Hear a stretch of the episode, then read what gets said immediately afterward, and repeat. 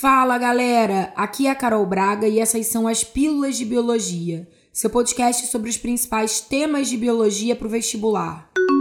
A pílula de hoje é sobre splicing ou processamento do RNA mensageiro. O splicing ocorre exclusivamente nos eucariotos, como uma etapa entre o final da transcrição e o início da tradução. Em resumo, quando o RNA mensageiro acaba de ser transcrito, ainda dentro do núcleo, ele passa por um conjunto de modificações químicas antes de ir para o citoplasma ser traduzido. É isso que a gente chama então de splicing ou processamento do RNA.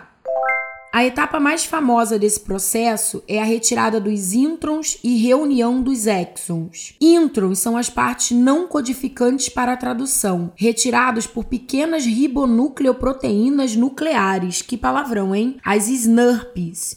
Isso é uma sigla em inglês mesmo através de um complexo de clivagem chamado de spliceossomo, onde duas SNRPs reconhecem sequências intrônicas e as removem, reunindo os exons adjacentes. Os exons, portanto, são as partes codificantes do RNA, que irão junto com ele para o citoplasma. É por conta desse rolê todo que a gente acabou de falar que, vez ou outra, aparece em alguma prova de vestibular te perguntando por que nos eucariotos não é possível identificar a sequência completa de um gene a partir do RNA mensageiro que já chegou ao citoplasma. A resposta é o splicing que te dá, porque nesse RNA estarão faltando os introns presentes no gene.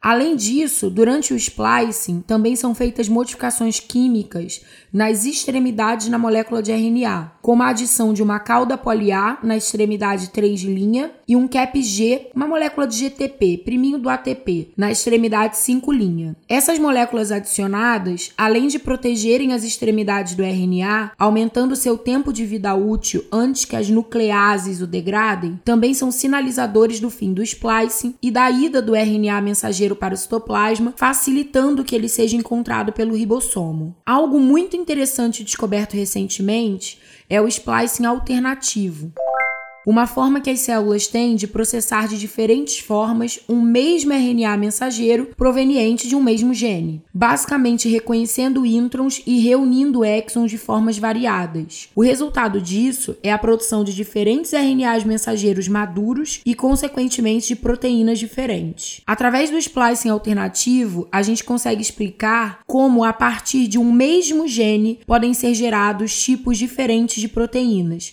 ou seja, é um processo de variabilidade proteômica. Splicing, splicing, splicing, uma palavrinha e um monte de informações, hein, galera? Pílula do splicing tomada e agora você já pode conferir o resumo desse assunto lá no meu Instagram, arroba professora Carol Braga, e ficar ligado que toda quarta tem uma pílula novinha para você. Beijo e tchau!